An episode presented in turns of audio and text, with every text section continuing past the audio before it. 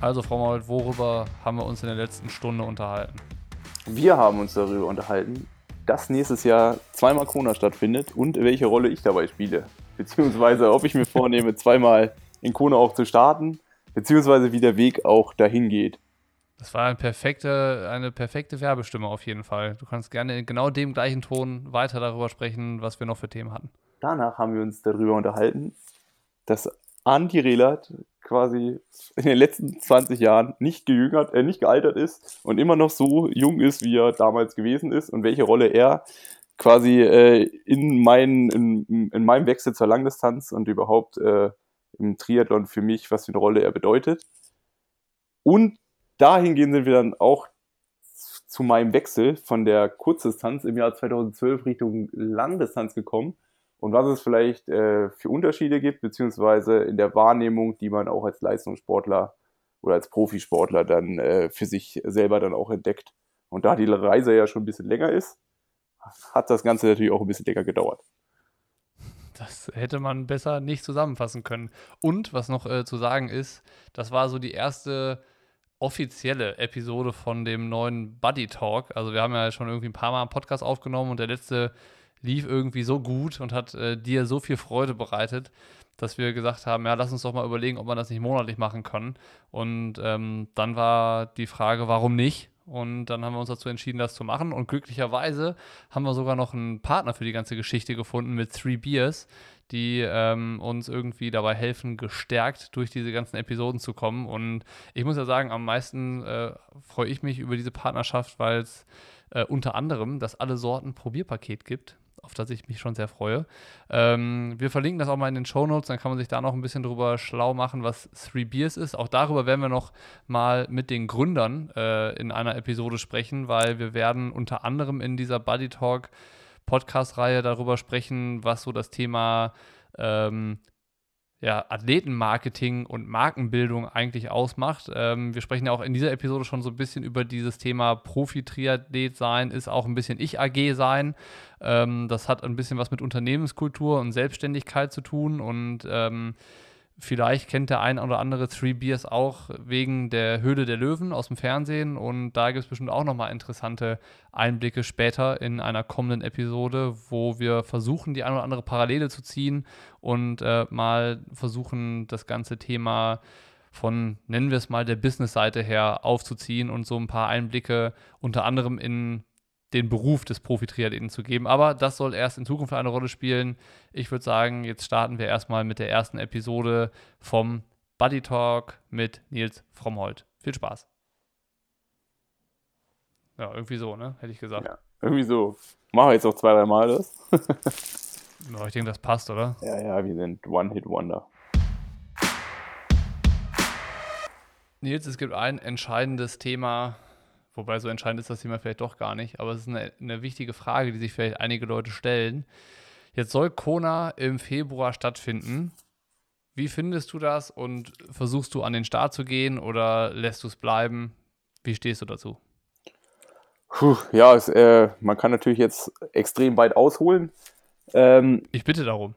ja, ich denke auf jeden Fall, schlussendlich, wenn man es jetzt einfach mal mit dem ursprünglichen Oktobertermin vergleicht, ist es eine Lösung, die einen Qualifikations, äh, also Qualif Qualifikationszeitraum, eine gewisse Anzahl an Qualifikationsrennen zulässt. Und ich finde halt auch, dass dann noch ein bisschen Abstand zu Kona, plus halt auch der Abstand von Kona im Februar zum Oktober, der ist soweit sportlich eine Herausforderung, aber irgendwo händelbar. Also das so aus sportlicher Sicht. Klar müssen dafür die Rahmenbedingungen stimmen. Also man muss äh, andere Länder bereisen dürfen. Also zumindest dann spätestens Richtung äh, Weihnachten. Beziehungsweise es muss halt auch gewährleistet sein, dass eigentlich alle Leute oder alle Profis oder auch alle Age-Grouper die Möglichkeit haben, in irgendeinem Rennen zu starten. Also sprich jetzt nur, weil wir in Deutschland, ähm, Österreich, Schweiz, vielleicht mit Klagenfurt, Frankfurt, Hamburg, die drei Rennen, die ja so ein bisschen äh, in Betracht kommen würden, ähm, haben, heißt es ja noch lange nicht, dass die in Südafrika oder Australien oder wo auch immer die gleichen Möglichkeiten, äh, gleichen Möglichkeiten haben. Also ich meine, klar, also es sollte eine gewisse Chancengleichheit geben und, äh, und ich meine, das ist ja so die Hauptvoraussetzung. Es darf jetzt einfach in der ganzen Situation, wie sie gerade haben, einfach kein Rückschritt passieren, sondern es müsste peu à peu alles vorangehen. Und dann würde ich sagen, ist es eine Sache, die auf jeden Fall eine Challenge ist, auf die man sich vorbereiten muss. Klar ist dann natürlich auch, wenn man beide Konas in Angriff nimmt, würde man innerhalb von zwölf Monaten vier Ironman-Rennen machen. Das ist sicherlich möglich, aber es ist halt anders wie bisher, weil halt auch, äh, ja, man irgendwie jetzt ein Dreivierteljahr dann Luft geholt hat, trainiert hat und dann sich eigentlich zwölf Monate nonstop im Rennmodus befindet. Also klar mal mit hier und da einen Monat Unterbrechung, aber eigentlich ist man dann doch ja nonstop im Rennbetrieb drin. Und das ist irgendwie. Hast du dir schon Gedanken gemacht, äh, wie du die, oder also dass du die Challenge annimmst, das hört sich jetzt zumindest mal so an, weil du dich halt ausführlich damit beschäftigt hast, was da auf dich zukommt. Aber ähm, wie sieht das jetzt aus? Also mal angenommen, das Rennen findet im Februar statt. Äh, wie würdest du das jetzt angehen? Ähm, ja, ich finde, also Status quo oder Stand jetzt ist ja irgendwie, man weiß ja eigentlich noch gar nichts. Also selbst die ganzen Rennen, die im September einen Termin haben, sind ja, glaube ich, auch noch nicht alle terminiert. Also zumindest Hamburg hat ja einen Termin, das ist ja Anfang September und Klagenfurt ist ja, ich glaube, Ende September, so die Richtung. Da gibt es ja einen klaren Termin. Aber irgendwie, gerade so die letzten Monate haben ja auch gezeigt, was ist zurzeit ein, ein, ein, Termin erstmal wert. Also das heißt ja noch lange nicht, dass das Rennen dann auch stattfindet. Dementsprechend ist man auch, oder ich als Sportler bin gerade so, ja, okay, da ist irgendwo Hoffnung, da ist irgendwo eine Möglichkeit, aber so hundertprozentig ist die halt auch nicht da. Und das ist so ein bisschen, das macht es so ein bisschen schwierig. Und natürlich die ganze Situation, dass man eigentlich jetzt drei Monate gesagt bekommen hat oder auch es gemacht hat, seinen ganzen Lebensstil so ein bisschen umgeändert hat, dass man sich eigentlich in kleinen Gruppen irgendwie aufhängt, aufhält. Und jetzt so auf so eine Großveranstaltung hinzutrainieren, fühlt sich erstmal irgendwie komisch an. Also einerseits, weil man halt gerade in der letzten Zeit was anderes gemacht hat, aber auch irgendwie, ja, man ist es einfach nicht mehr gewohnt. Und das ist irgendwie so, so zur Zeit so ein komischer, so ein komischer Gefühlszustand. Andererseits ist es natürlich auch so ein Strohhalm, an dem man sich so ein bisschen klammert, weil, ja, schlussendlich, ich mache das ja auch nicht, um den ganzen Tag zu trainieren, sondern ich mache es schlussendlich, um im Rennen dann auch meine, meine Topleistung abzurufen. Und das ist gerade so, ja, also es sieht so aus, dass wir, dass wir hoffen können, aber äh, ja, es wird sich wahrscheinlich eher in den nächsten vier bis sechs bis acht Wochen entscheiden, ob die Hoffnung halt auch eintreten wird. Und welches Rennen wäre es dann? Also, wenn, du musst ja jetzt einen Plan machen, der ja. dann Realität wird, wenn es so kommt, wie es kommen soll. Übrigens, dein Mikro raschelt ein bisschen. Ähm, wie wäre jetzt so der Plan A, wenn alles so läuft, wie es jetzt gerade aussieht? Ja, ich meine, die drei Rennen, die äh, in Betracht kommen, die habe ich ja schon genannt. also es ist klar, es muss ja ein Ironman-Rennen geben. Und ich glaube halt auch so Rennen wie Italien und äh, was dann sonst noch immer im September, Oktober stattfindet, Barcelona oder hier Irland, nee, Wales. Ähm, das sind ja Rennen, die, glaube ich, sogar schon für 21 zählen. Also es quasi auf dem Rennen von Hamburg, Österreich, äh, Frankfurt hinauslaufen, weil das halt auch für mich logistisch am einfachsten zu erreichen ist. Die Rennen liegen halt gut. Ich meine, klar, Hamburg kann im September halt auch richtig kalt werden und ich glaube Frankfurt ja, auch. Aber ich meine, es hilft ja jetzt alles nichts. Also so, ich glaube, so viel Auswahl hat man da nicht.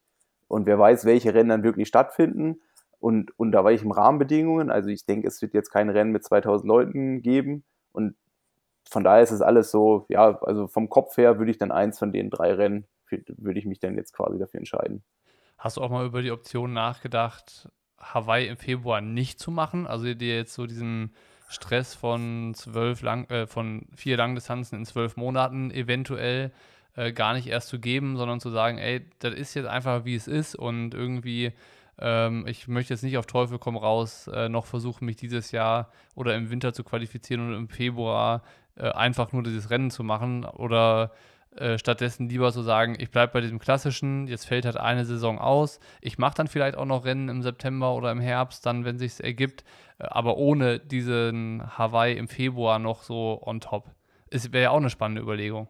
Ich meine, klar wäre halt auch eine Überlegung, halt auch, warum nicht dann direkt ein Rennen aussuchen, um sich für 21 zu qualifizieren im Oktober? Genau. Das natürlich, ähm, hat man natürlich dann für 21 Vorteile. Ich denke halt auch, es ist dann jetzt super entscheidend, wie es dann auch zum Beispiel die 21er Qualifikation ist, also quasi ob man äh, mit Hawaii im Februar sich schon validieren kann für, also kein, oder kein zusätzliches Validierungsrennen braucht oder wer überhaupt, also es ist ja auch erstmal die Frage, wer überhaupt im Februar und im Oktober im Hawaii starten kann. Also es ist ja noch nichts offiziell, was Qualifikationskriterien angeht. Das ist sicherlich dann auch eine Sache, wenn die rauskommen, wo ich das nochmal überdenke. Aber Rennen an sich, also irgendwie, man wartet ja den ganzen Winter drauf, dass man Rennen machen kann. Ähm, jetzt haben wir den ganzen Winter trainiert. Es war irgendwie Ostern.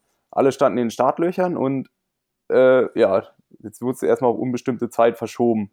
Und ursprünglich war mein Plan sowieso Taupo zu machen. Taupo ist ja, glaube ich, Ende November gewesen. Mhm.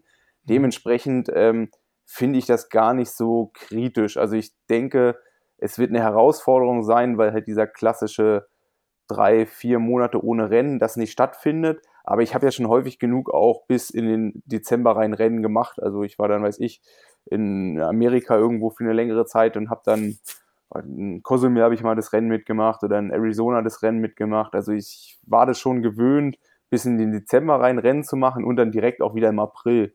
Also so, ich denke, das ist klar eine Herausforderung und die ist jetzt, ja, die muss man natürlich auch irgendwo annehmen.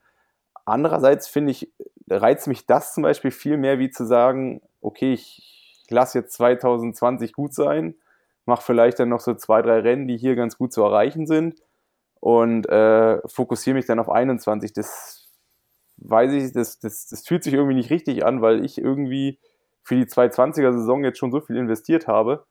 Und das will ich halt ganz gern auch noch dieses Jahr irgendwo zeigen und halt am liebsten dann, warum nicht im Anfang nächsten Jahres auf Hawaii.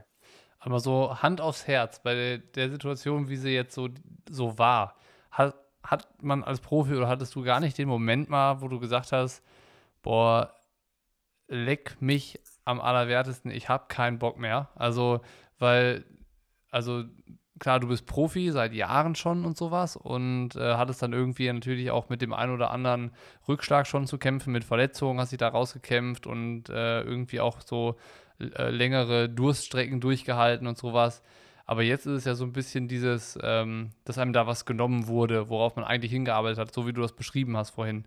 Ist es dann nicht auch mal so, dass man äh, einen Durchhänger hat? Oder wie äh, hast du die, diese Phase so erlebt? Also äh, nicht, dass man jetzt wieder ganz von vorne anfangen muss, über das Thema zu sprechen. Wir hatten das ja beim letzten Mal, wo wir über dieses ganze E-Racing gesprochen hatten, dass du da so ein bisschen deine neue Bastion gefunden hast und das so ein bisschen dich auch gepusht hatte, mal was Neues auszuprobieren.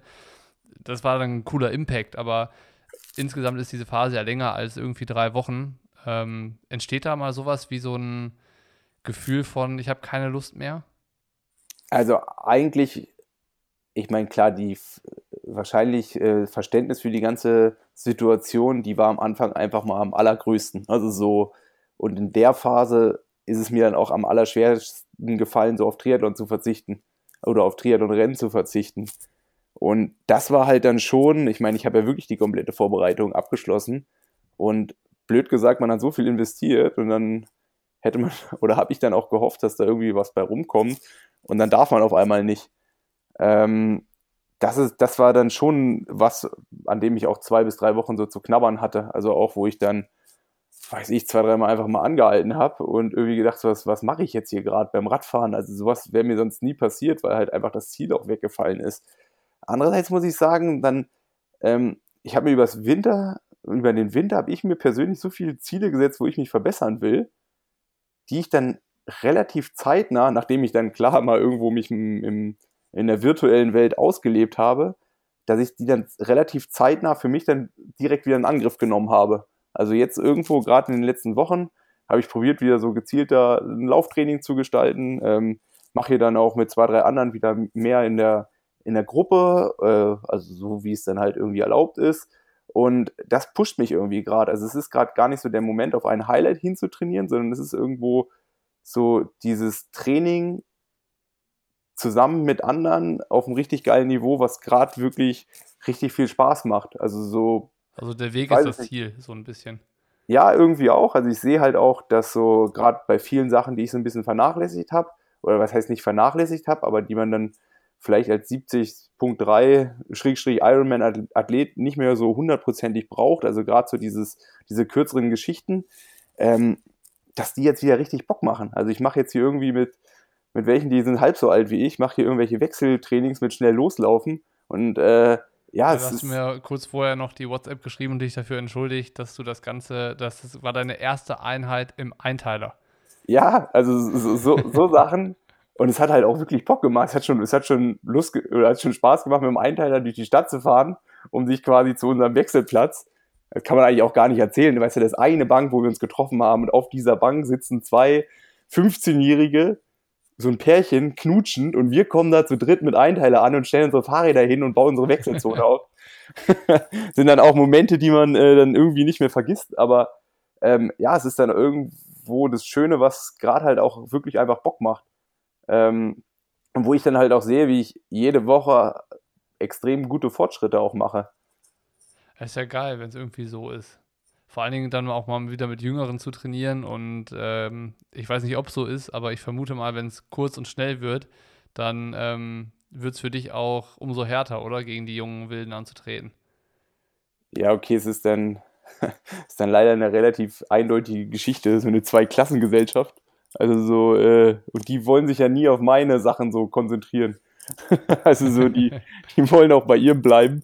Äh, nee, ähm, klar, es ist dann auch, wenn die dann irgendwie bei drei Minuten dann da irgendwie aufdrehen, das wird's, dann wird's dann immer dünner für mich und dann tut's halt auch richtig weh und ich glaube, so viele Niederlagen wie in den letzten fünf Wochen, die musste ich äh, in den letzten fünf Jahren nicht einstecken, aber äh, ich meine, irgendwo, irgendwo, irgendwo hat es trotzdem Spaß gemacht.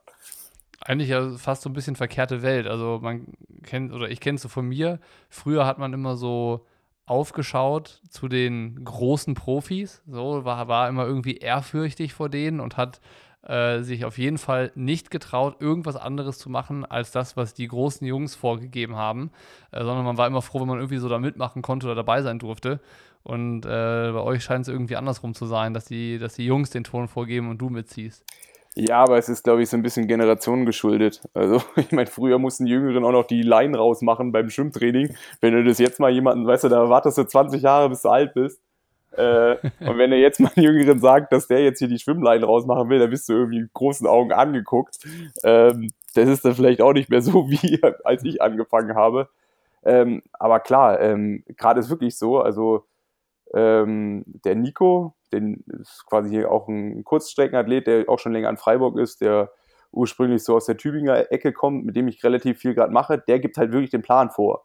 Also der ist so ein bisschen pfiffig, äh, hat auch so, ja, ist super interessiert, was so die ganze Laufszene angeht und der schickt mir quasi seinen Plan für die drei Wochen und ich passe meinen daran an. Und so haben wir jetzt quasi, ziehen wir seit eineinhalb Monaten zusammen durch und hier und da hat sich dann der ein oder andere dann auch immer noch mal mit angeschlossen. Also so, ähm, ja, der Marc Dülsen oder ähm, ja, dann so zwei, drei andere, die hier aus Freiburg sind, die haben dann auch schon mitgemacht, sodass wir halt wirklich wieder in der klassischen, äh, in der klassischen Gruppe dann irgendwie mit 320 Jahren Dreisamen hoch und runter geschossen sind.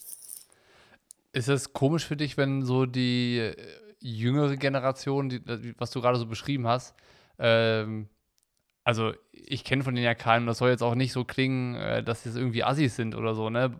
Um, um Gottes Willen, definitiv nicht. Aber ist es irgendwie so, dass du sagst, boah, schade, so ein bisschen mehr Respekt fände ich schon ganz geil? Oder wie muss man sich das so vorstellen? Ist es eher so, dass dann, äh, wenn dann irgendwie so im Training irgendwie so Situationen entstehen, dass man sich so ein bisschen die flapsigen Sprüche um die Ohren haut und da eigentlich gute Stimmung herrscht?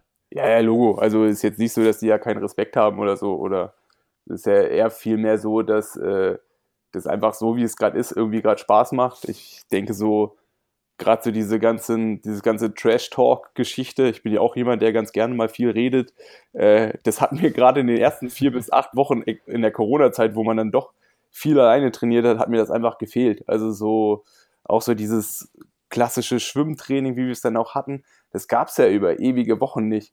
Und jetzt dann quasi wieder jemanden zu haben, irgendwie weiß ich, da macht man seine Mini-Duathlons da im Einteiler und dann sitzt man danach auf der Parkbank und erzählt sich seine Heldengeschichten. Das macht ja irgendwo auch Spaß. Also so, und ähm, ja, irgendwo bin ich zwar doppelt so alt wie die, aber ich glaube, so im Inneren bin ich halt auch irgendwie noch bin ich noch jung geblieben.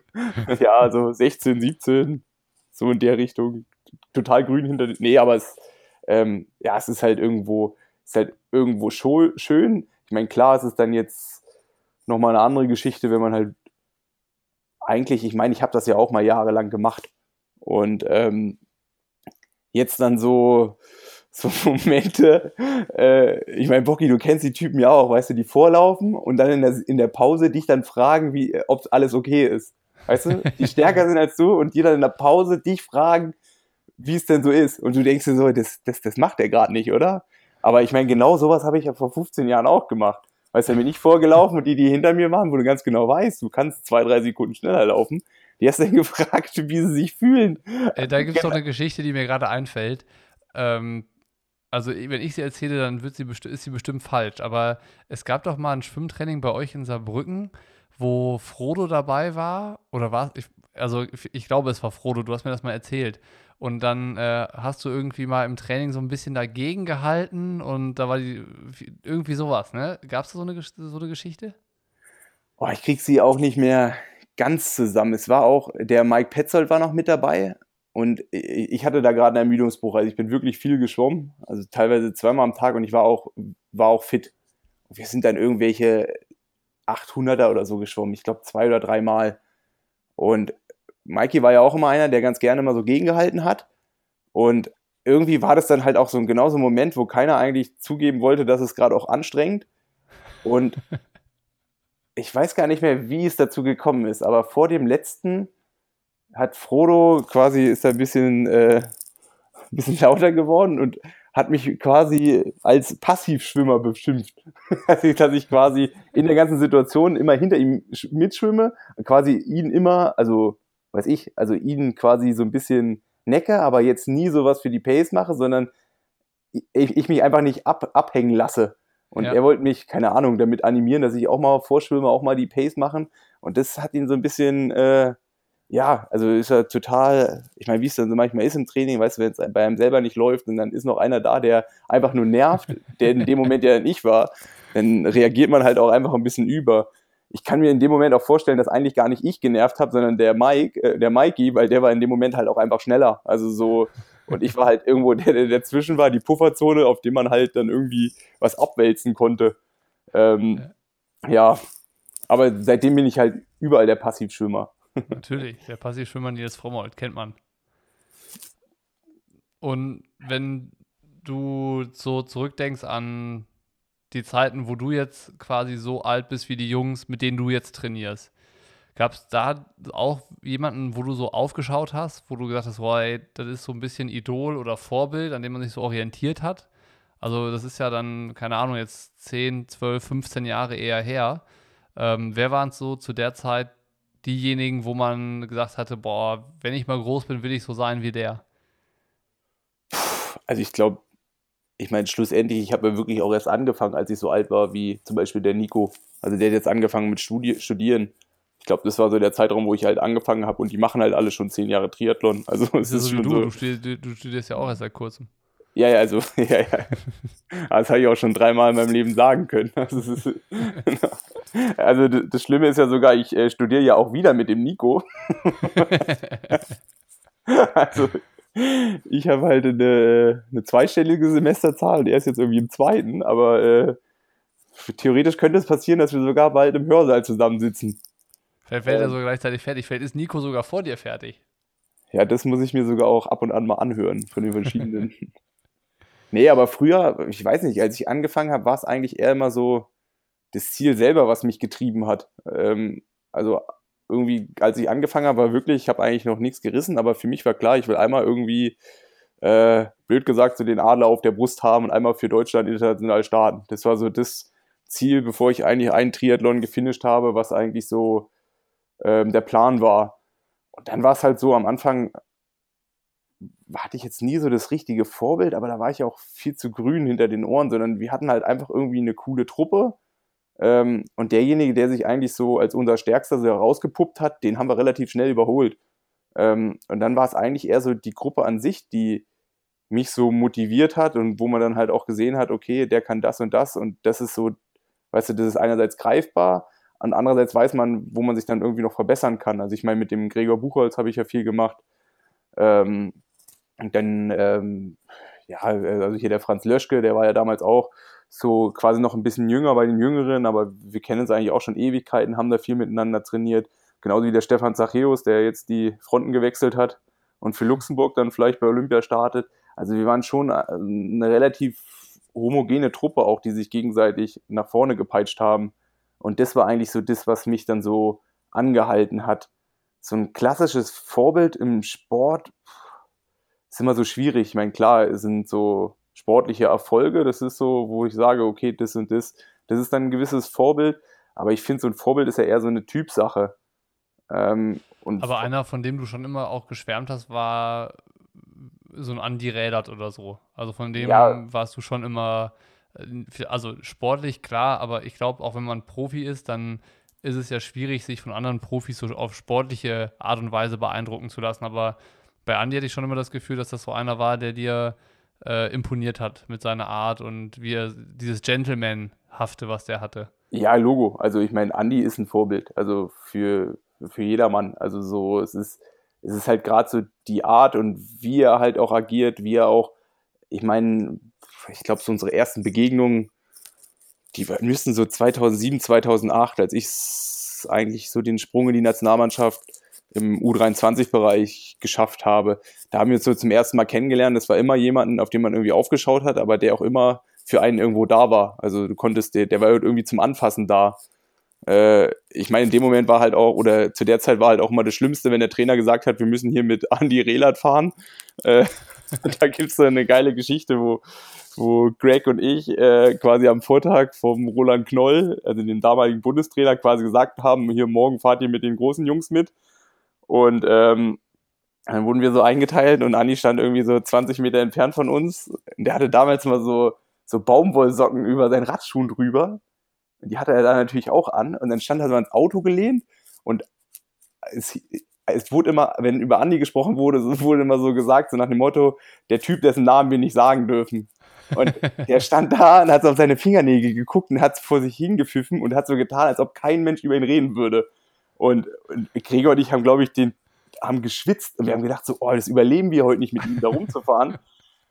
so ungefähr ist es dann auch so gekommen. Aber ähm, ja, über die Jahre haben wir dann doch ja viel miteinander dann auch mehr gemacht und es ist dann, ja, eigentlich mittlerweile ist, ja, also klar, ähm, ist wahrscheinlich das, was ich, ein Vorbild, was dem so ein bisschen am nächsten kommt. Ja, ich überlege auch immer, was so an, an Andy so wirklich besonders ist. Ne? Also klar, der hatte so gerade dann auf der Ironman-Strecke so krasse Erfolge dann auch und irgendwie war er vielleicht auch derjenige, dem man am allermeisten gegönnt hätte, mal den Ironman Hawaii zu gewinnen, weil der irgendwie schon immer eine Hand an der Schale hatte, aber es dann irgendwie, ja, das letzte Quäntchen immer so ein bisschen gefehlt hat. Und irgendwie muss ich sagen, was ich immer so schade fand, war, wenn man ihm so ab, das abgesprochen hat, dass er das noch kann. Also es war ja schon irgendwie relativ zeitig dann so, dass Leute gesagt haben, ja, Andi ist zu alt dafür, dass er noch irgendwie gut ist. Und ähm, als Leute das gesagt haben, war Andi aber in einem Alter, wo Jan Frodeno seit zwei Jahren auch ist.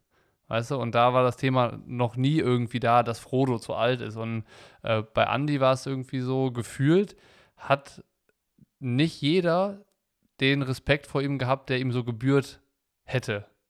Weißt du, also jetzt in der Triathlon-Szene und das, wie Leute dann immer so darüber geurte geurteilt haben, wenn er dann vielleicht verletzt war oder aus Rennen aussteigen musste und so weiter und so fort. Ja, ist so schwierig. Also, ich meine eigentlich so seit 2014 habe ich ja relativ regelmäßig mit ihm dann auch trainiert, längere Trainingslager.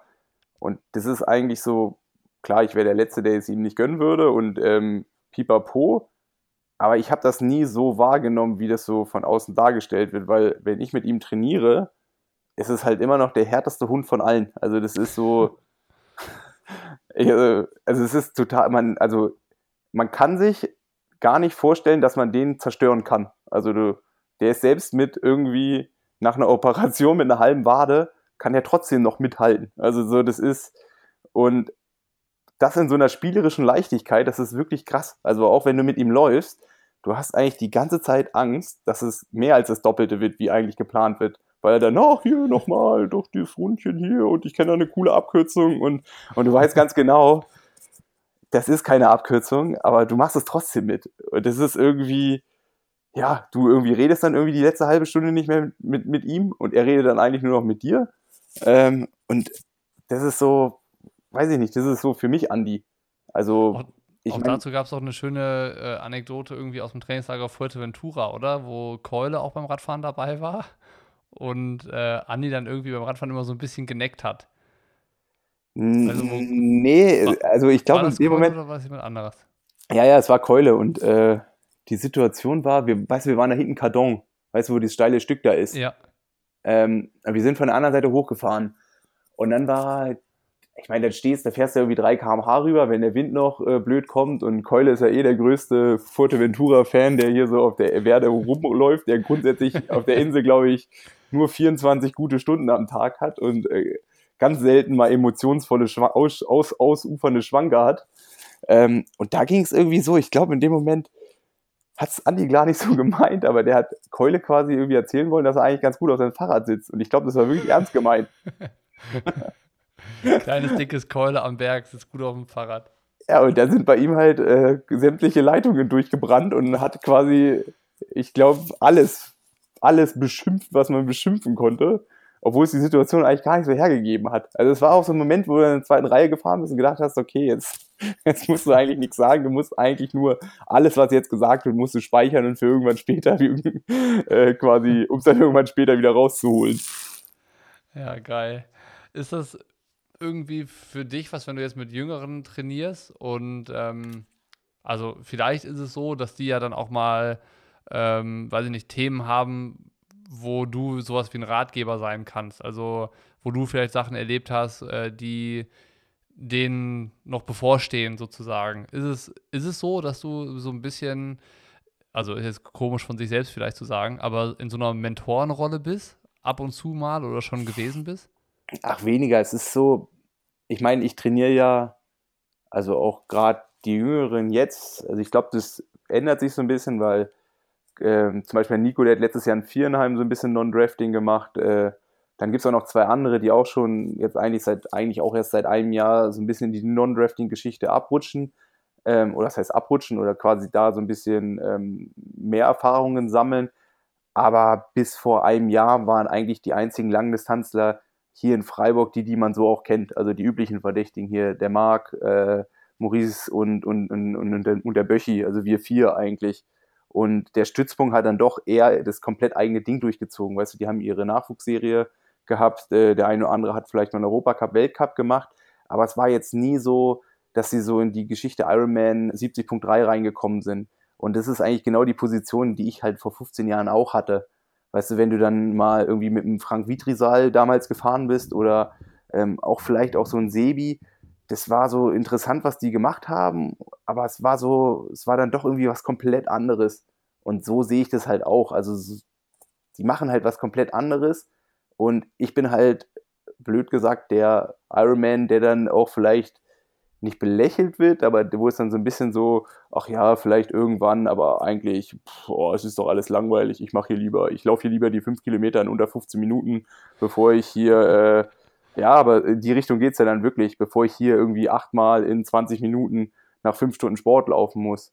Und das ist ja auch so der ganz normale, der, der ganz normale Lauf. Also so, ich denke, es wird dann sicherlich interessanter sein, wenn die sich in zwei, drei Jahren mal überlegen, mal in 73 anzugehen und hier und da. Ich denke, da kann ich denen auch viel mehr helfen oder auch viel mehr äh, unterstützend sein, wie jetzt zu dem jetzigen Zeitpunkt, weil ähm, ja, ich habe früher auch keine Tipps von irgendwelchen, von, von Ironman-Athleten gebraucht. Irgendwelchen Yogis angenommen. Ja, Logo, also ich, ich meine, ich, ich bin ja jetzt selber ein Yogi, ähm, aber ähm, es ist dann doch irgendwie was anderes und es ist dann, ja. Und auch dazu fällt mir eine kleine Anekdote ein. Ich weiß gar nicht, ob wir die vielleicht schon mal irgendwann erzählt haben, aber als wir uns kennengelernt haben, in, war auch in Freiburg, da warst du mit Greg und noch so ein paar anderen aus der Nationalmannschaft. In Cäsar Freiburg war noch auch. mit dabei. Cäsar war dabei und ihr wart in diesem Athletenhaus da in Freiburg.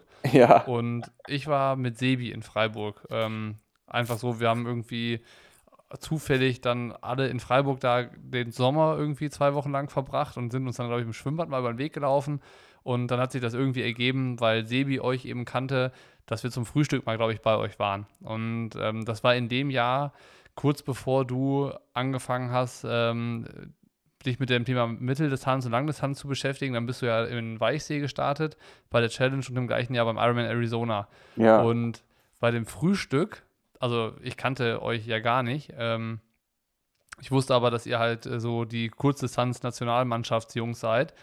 Und dann saßen wir da und da hast du gefragt, ja, meinst du, du bist doch, hast du so zu mir gesagt, ja, du bist doch auch so Mitteldistanz und windschattenfreie Rennen. Wie ist denn das eigentlich? Lohnt sich das, ein Zeitfahrrad zu haben? Und da dachte ich mir so, hä?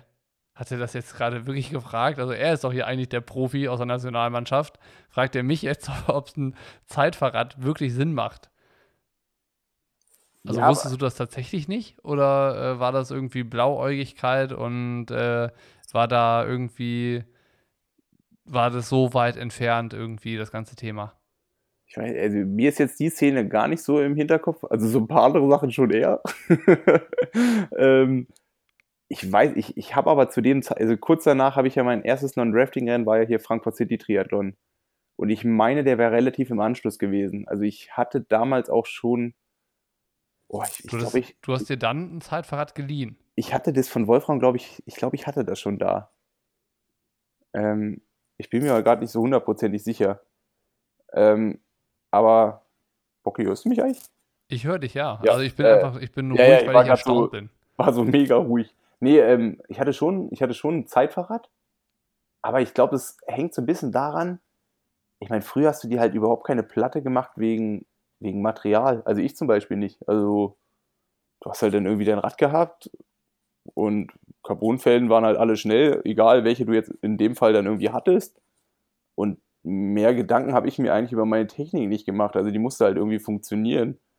Ähm, das kann ich mir dann eigentlich nur so ableiten, dass es davon irgendwie so gekommen ist. Ähm, also du hast bei diesem Frühstück einen ziemlich nichtsahnenden Eindruck von dem Ganzen gemacht, was da irgendwie okay. äh, Mitteldistanz und Langdistanz bedeutet. So. Vielleicht war das auch, äh, vielleicht habe ich so ein, so hier, so ein Ghostface so ahnungslos gemacht, damit ihr mich so ein bisschen unterschätzt oder so. Das kann, ja, das äh, kann, das kann auch gut sein. Also auf jeden Fall war so ein bisschen, äh, habe ich mich gefragt, das kann doch ein, kann er doch eigentlich nicht so wirklich ernst meinen. Aber äh, es war dann ja tatsächlich so. Also ähm, du hast ja, wie gesagt, das Material nicht selber am Start gehabt, sondern hast es dir dann irgendwie zusammengeliehen und damit deine ersten Rennen so vollbracht. Aber da war es so, dass du irgendwie äh, gefühlt auch ein bisschen hilflos auf diese äh, neue Herausforderung Triathlon drauf losgegangen bist. Und dann hast du dich auch erst nach und nach da reingefunden. Aber es war, glaube ich, auch komplett die erste Zeit. Also wenn ich mich das, wenn ich mich richtig dran erinnern kann, ich weiß nicht, wann war das, im August oder sowas? Ja, im, im Sommer muss das gewesen sein. Ja, also ich meine, so, das wäre also Ende also Juli, Anfang August. Dann war Frankfurt City drin und im September dann Challenge Weichsee. Ja, zu der Zeit muss ich halt das Rad auch irgendwie erst bekommen haben. Ähm, also du hast es in Freiburg nicht dabei gehabt? Ich hatte es nicht, okay. Ähm, ja, also es war auch komplett neu. Also es ist schon so, äh, erstmal Zeitfahrrad oder so, habe ich gedacht, ich habe Rücken. Also, also, oder durchgängig Rücken. Und das war dann schon so, boah, krass, ey, was machst du hier eigentlich? Und ich meine, in Saarbrücken hatten wir, ich habe ja damals in Saarbrücken gewohnt, ähm, da hattest du dann deine Standard 45 Runde, deine Standard 60, deine 90er oder du bist die 60er plus die 45er hinten raus und hattest dann 50. Also es gab irgendwie sechs Runden, die konntest du dann irgendwie noch kombinieren, da hattest du vielleicht zehn. Ähm, und die bist dann halt auch gefahren. Das erste Mal so, ja, okay, jetzt mache ich mal was Längeres habe ich das Saarland auch irgendwie neu entdeckt, weil, du, weil ich dann halt schon dann auch mal vier Stunden gefahren bin und mit dem Zeitfahrrad fährt man dann in vier Stunden ja auch mal 20 Kilometer weiter. Und überhaupt so dieses, wie macht man Tempoläufe und wie lang sind die Einheiten, das hat sich ja dann schon grundlegend verändert und es hat sich in dem Moment halt auch komplett neu angefühlt. Und auch gerade so Themen wie Ernährung oder so, das, damit habe ich mich eigentlich auch erst richtig befasst, nachdem ich eigentlich schon ein, zwei Ironmans gemacht habe. Äh, also in Arizona, da kann ich mich noch dran erinnern, da hat mich Wolfram, äh, also Wolfram Bott, mein, mein Coach, habe ich vorher dann so gefragt, wie eigentlich meine Ernährungsstrategie ist. Und dann, ja, gute Frage. Äh, und dann haben wir an, an dem Samstag vorm Rennen irgendwie auf dem Powerbar stand, irgendwie noch so eine Büchse da, den abgequatscht, die man gar nicht verkaufen konnte. Ähm, und das war quasi meine erste, meine erste Strategie im Rennen, halt mich zu verpflegen.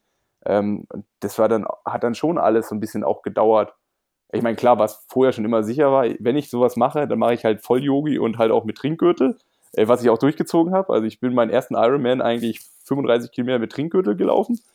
Ähm, aber so, ja, so manche Sachen waren einfach nicht bis zum Ende durchdacht. Ähm, und das ist dann erst mit der Zeit gekommen. Ich hätte zwei Fragen, die mir gerade dazu in den Sinn kommen.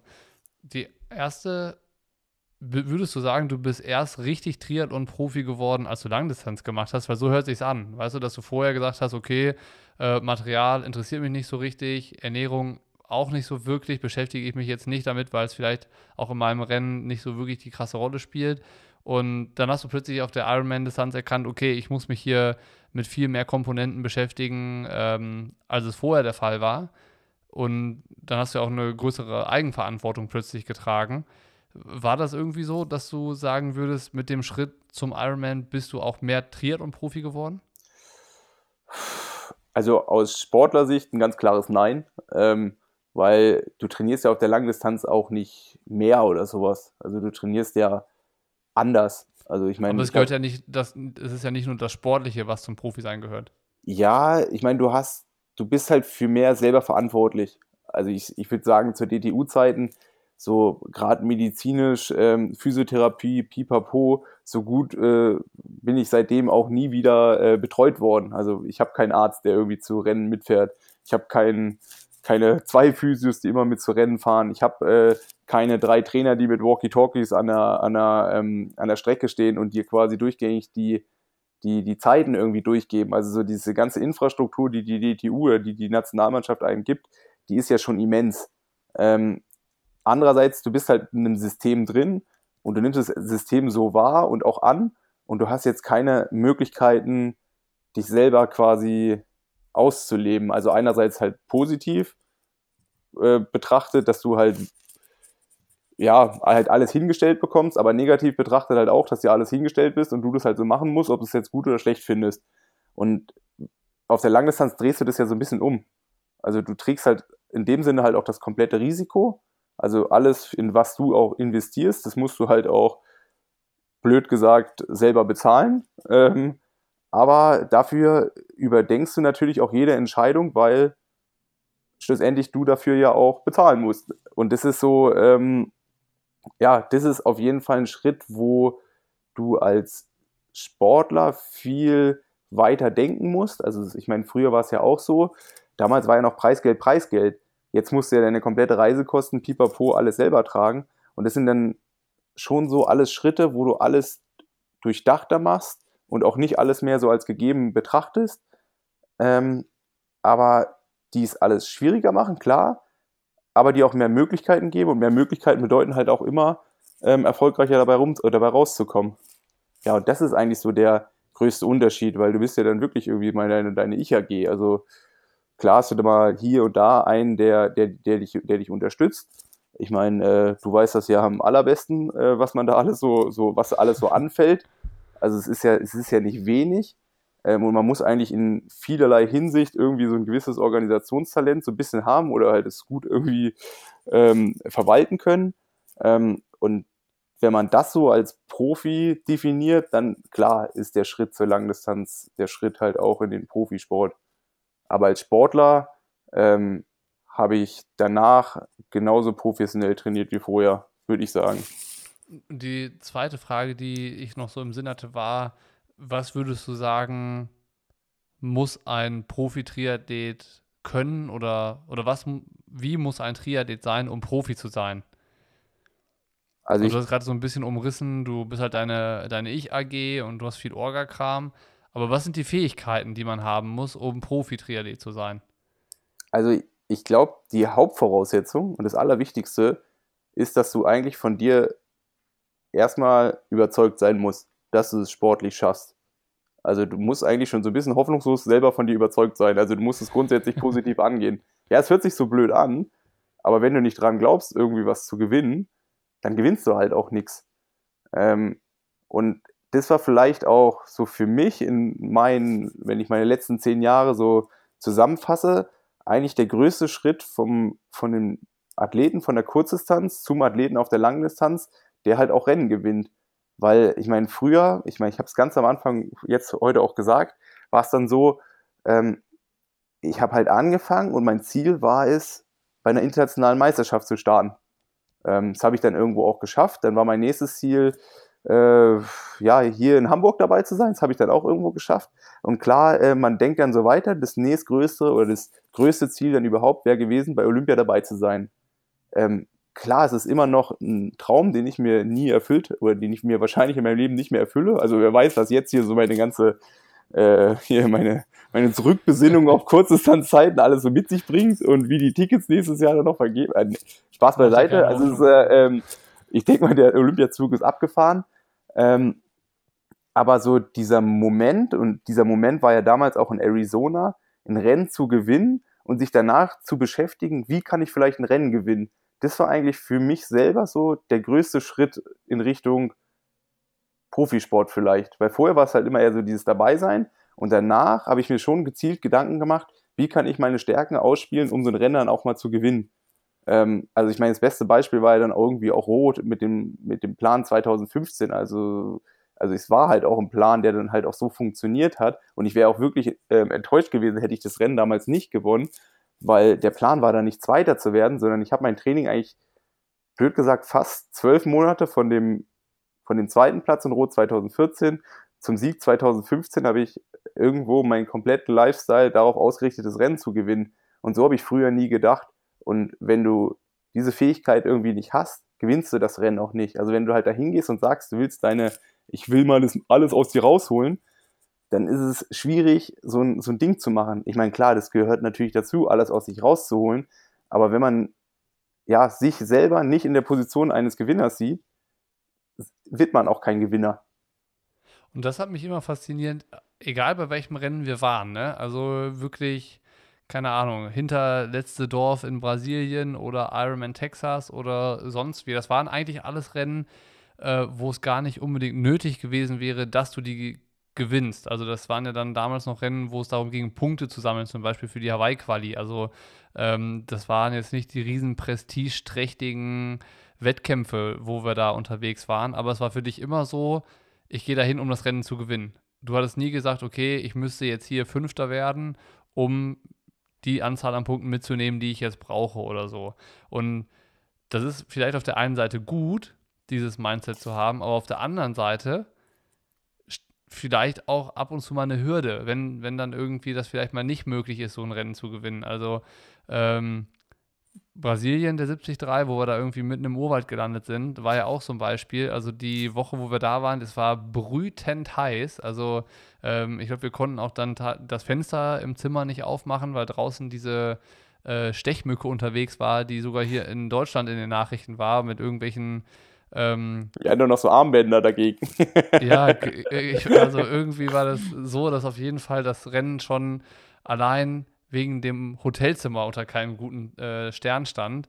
Und auch wie das dann, ich glaube, du bist Achter geworden am Ende. Und äh, es war auch irgendwie einfach nicht dein Setup. Also viel, also richtig heiß, abartig heiß. Und irgendwie äh, war ja da vielleicht auch schon klar, dass das jetzt nicht unbedingt die äh, Bedingungen sind, die dir so in die Karten spielen. Aber trotzdem hattest du gesagt, ja, hier, ich müsste das eigentlich gewinnen und hast dich auch immer nur mit der Option beschäftigt. Ähm, Sieg ja, also ich meine, klar, ich habe in meinem Leben äh, deutlich, deutlich, deutlich, deutlich mehr Rennen verloren wie gewonnen. Ähm, aber wenn ich dann gerade zu der Zeit, ich meine, das war ja, glaube ich, Anfang 2016, war dann ja. schon so, ich meine, du hast dir die Startliste angeguckt. Äh, man kennt ja so die meisten, die dann auch so drauf sind und dann guckst du ja schon, wer hat wo seine Stärken und wie kann man selber vielleicht seine Stärken dementsprechend so gegenübersetzen, dass man das Ding vielleicht halt auch gewinnen kann. Ähm, klar ist das dann alles irgendwie nur so eine, so eine Vorstart, ähm, so eine, so eine, quasi so ein Vorstart-Geplänkel, wo man sich so selber auch so ein bisschen heiß macht. Ähm, was natürlich auch äh, im Rennen dann manchmal negativ sein kann. Also äh, ja, gerade ich meine, Brasilien würde ich jetzt gar nicht so, das war, ich weiß auch gar nicht, was mich damals geritten hat, da unbedingt dahin zu fahren. Also es war jetzt nicht das Smarteste, was man so im, im April einer Saison machen kann. Ähm, Nein, nicht wirklich. Äh, aber ich meine, da bin ich ja auch, oder sind wir ja auch schlauer geworden, nachdem wir den ganzen Tag in Sao Paulo mit dem Auto rumgefahren sind. Aber ähm, nee. nee, aber ich meine, dann, wenn dann so Rennen sind, gerade so wie Texas, was dann halt wirklich vollkommen in die Hose geht, also wo es jetzt nicht unbedingt an äußeren Bedingungen lag, sondern einfach an dem Momentum und man dann auch selber so sieht, äh, es, man ist halt weit davon entfernt, wo man eigentlich hätte sein sollen. Und das war ja auch eins von wenigen Rennen, wo ich halt auch einfach an einen Punkt gekommen, wo ich gesagt habe, boah, das ist jetzt, das hat jetzt hier gerade keinen Sinn mehr. Und ich meine, dann war das Rennen ja für mich dann auch irgendwie auch vorbei. Ähm, das, das kann natürlich dann auch die negative Seite davon sein, dass man sich eigentlich zu sehr mit dem, mit dem Zustand beschäftigt, der vielleicht der Optimalzustand ist. Also weiß ich meine, es gibt ja im Normalfall dann irgendwie doch meistens jemanden, der schneller laufen kann oder der schneller Radfahren kann und man spinnt sich dann, weiß ich, umso größer das Rennen wird, umso mehr muss man sich ja dann auch so die Konstellation zusammenspinnen, damit man halt Chancen hat. Und ich meine, es ist ja dann nicht so, dass unbedingt immer der, alle Läufer dann Platten haben und man alleine reinkommt und es dann gewinnt, also wie es dann so ist. Aber dann mit der Situation sich zu beschäftigen, wenn es halt nicht so klappt, da hatte ich dann auch gerade so zum Beispiel in dem Rennen in Texas so meine Probleme gehabt, wo ich halt auch mal, ja, eigentlich ein paar Monate komplett daneben gelangt habe. Ja, ist es so, dass man auch daraus, dass du auch daraus was gelernt hast oder gehst du nach wie vor in die ganzen Rennen mit der Einstellung, ähm, heute will ich und muss ich hier gewinnen? Oder gibt es für dich mittlerweile im Kopf auch die Option, ich will eigentlich nur mein bestes Rennen machen und am Ende bin ich mit der Platzierung, die dann rauskommt, auch zufrieden. Weil das ist ja eigentlich das, was vorher nicht existiert hat. Für dich war eigentlich ein Rennen nur dann gut, wenn du es gewonnen hast. Ja, ja, es gab auch so Phasen. Ich meine, ich habe auch schon Rennen, da bin ich Zweiter geworden ähm, oder wo ich auch gewonnen habe, wo ich danach nicht gut drauf war, weil meine Laufzeit nicht gut war oder weil irgendwie hier und, hier und da irgendwas nicht gut war, was, was dann halt, ja, in dem Moment halt irgendwie, was du dann gewinnst du so einem Rennen und dann auch in der Phase, wo man sich, oder ich, ich habe ja jetzt auch in den letzten zwei, drei Jahren viel mit Verletzungen und Pipapo. Und dann denkt man sich so, hey, du hast ein Rennen gewonnen und du warst dann nach zwei Wochen schlecht drauf, weil du ein Rennen gewonnen hast, weil irgendjemand zwei Minuten schneller gelaufen ist. Also so, klar war es teilweise so ein bisschen extrem. Und jetzt ist es so, ja, also ich habe gefühlt jetzt so das erste Mal wieder so das Gefühl gehabt, dass ich wirklich so richtig irgendwie was drauf habe. Also durch die lange Verletzung, die ich dann auch so 2018 hatte, war eigentlich 2018 und 2019 irgendwie immer so ein Auf und Ab, aber ich habe immer irgendwie eher so das Gefühl gehabt, in dem, was ich mache, ich muss, ich, ich bin noch nicht da, wo ich sein muss. Also ich muss irgendwie noch irgendwie was aufholen, weil ich halt ja nach 2017, nach den, ähm, nach den Geschichten an der Achillessehne, an der Ferse, bin ich halt fast ein Dreivierteljahr nicht gelaufen und das kommt von heute auf morgen halt auch nicht zurück. Und wenn du dann halt auch weißt, okay, du bist jetzt hier, du läufst vielleicht seit, ein, seit einem halben Jahr wieder, aber wenn du es dann zurück, äh, zurückblickst, bist du halt von eineinhalb Jahren halt irgendwie auch nur äh, 40 Prozent der Zeit gelaufen. Und das muss man dann schon aufholen und dann ist man klar nicht mehr so euphorisch, wie wenn man halt einfach auch äh, ja, ein, ein, geiles Race hatte über, oder zwei, drei geile Saisons nacheinander, wo halt irgendwie alles auch funktioniert hat, sondern da ist dann eher so dieses, man ist dann einfach erstmal happy, so eine solide Leistung auf den Tisch zu bringen. Und es ist ja dann auch einfach so, ich, ich merke das ja auch, ich bin jetzt nicht derjenige, der da hinkommt und direkt wieder bei meiner alten Form ist. Ähm, merkt man dann ja auch, okay, unter normalen Umständen ist es einfach unrealistisch zu gewinnen. Und das war in den Jahren so, 2014, 15, 16, 17 war das halt nicht der Fall. Ähm, und ist deswegen, aber auch ein Eingeständnis, das man sich dann machen muss, oder? Also dann sozusagen, okay, ähm, vielleicht schaffe ich es auch gerade nicht, die Rennen zu gewinnen, an, bei denen ich am Start stehe. Ja, Logo. Also ich meine, ich weiß ja auch, was, äh, was, ich, was ich in den Jahren so konnte. Ähm, und ich meine, man kann das ja schon so ganz gut mit sich selber halt auch vergleichen. Und es war halt auch einfach so, dass 2018, äh, ich meine, das war da habe ich nicht viel trainiert, ähm, konnte ich nicht oder konnte ich nicht viel trainieren, sagen wir es mal eher so. Also ich hätte ja gerne trainiert. Ähm, da war dann wirklich, bin ich halt auch in ein Loch gefallen und habe halt gedacht, so, okay, jetzt ist es vielleicht auch besser, wenn die Tür jetzt hier einfach mal zufällt und ähm, eine neue halt aufgeht und die heißt dann nicht unbedingt äh, irgendwie Hawaii äh, oder Brasilien zu fliegen und da ein Triathlon-Rennen zu machen. Ähm, und dann ist ja zum Glück die Tür irgendwie wieder aufgegangen. Aber der, der Schaden, oder Schaden hört sich so hart an, aber das, was irgendwie in den neun Monaten verloren gegangen ist, das kann man leider halt auch nicht in einem halben Jahr wieder aufholen. Und das war gerade so, 2018 war dann eher so dieses, oh, ich muss wieder zurück in die Rennen, um mir selber was zu beweisen. Ähm, da gehst du ja nicht rein und sagst, du willst es gewinnen. Also ich meine, den Fehler habe ich genau vor meinem ersten Rennen gemacht, da habe ich dann auch richtig auf die Mütze bekommen, weil mein, Mo mein Motor halt noch nicht für vier Stunden, also für eine 70-3-Distanz ausgelegt war, sondern halt irgendwie für zwei Stunden. Ähm, und danach war ich dann schon so realistisch, dass ich halt auch gesagt habe, okay, wenn alles gut läuft, ähm, kann ich vielleicht da irgendwie mal ein bisschen mitmischen, so wie es da, ich glaube, irgendwo war ich noch im Podium hier in, in, in Gdynia, da in Polen. Ähm, aber unter normalen Umständen haben halt auch die einen Vorteil, die auch einfach durchtrainieren konnten. Und ähm, ja, ähnliches war halt auch letztes Jahr 2019. Also ich merke halt schon, ähm, dass, dass ich immer noch irgendwie was aufholen musste. Und dieses Gefühl, dass ich es nicht mehr aufholen muss, die ist jetzt auch eigentlich erst so seit Februar, März dann wieder da, wo ich sage, wo ich mich halt auch wirklich richtig gut gefühlt habe in meinen ganzen Läufen, was ich so gemacht habe. Und jetzt dann auch so durch dieses Training, gerade in den letzten vier bis zehn Wochen, merke ich halt auch so, okay, so langsam ist es auch wieder nicht so Schadensbegrenzung, sondern so langsam kommt da auch wieder so, so ein richtiger Schwung.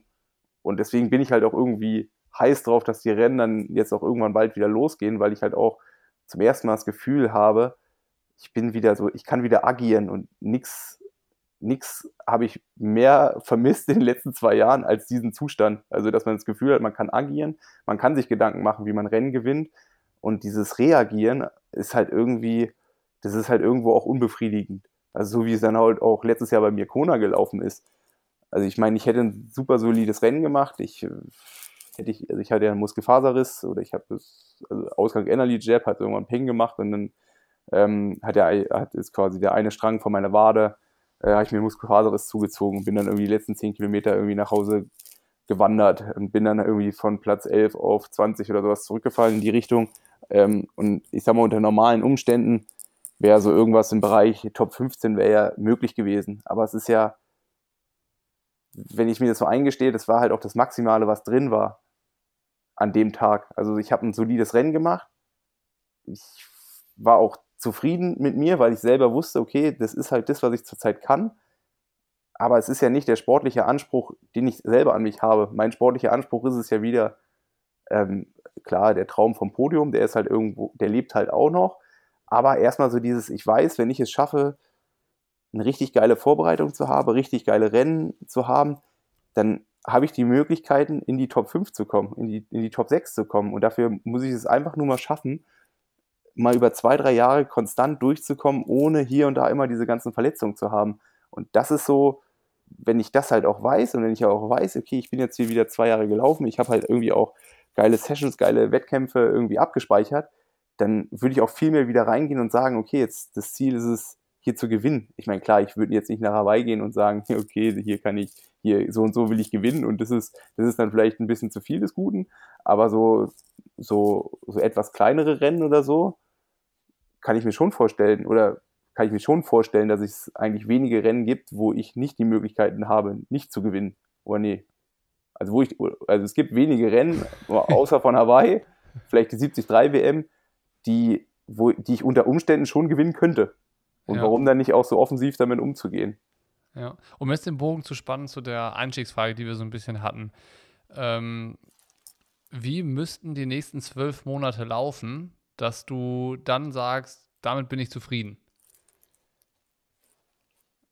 Also, ich will aus diesem Zustand halt eigentlich raus, dass, was ich halt irgendwie 2017, ähm, was ich so in der Saison eigentlich ziemlich geil fand, ich will aus diesem Zustand raus, dass ich mich selber überraschen muss.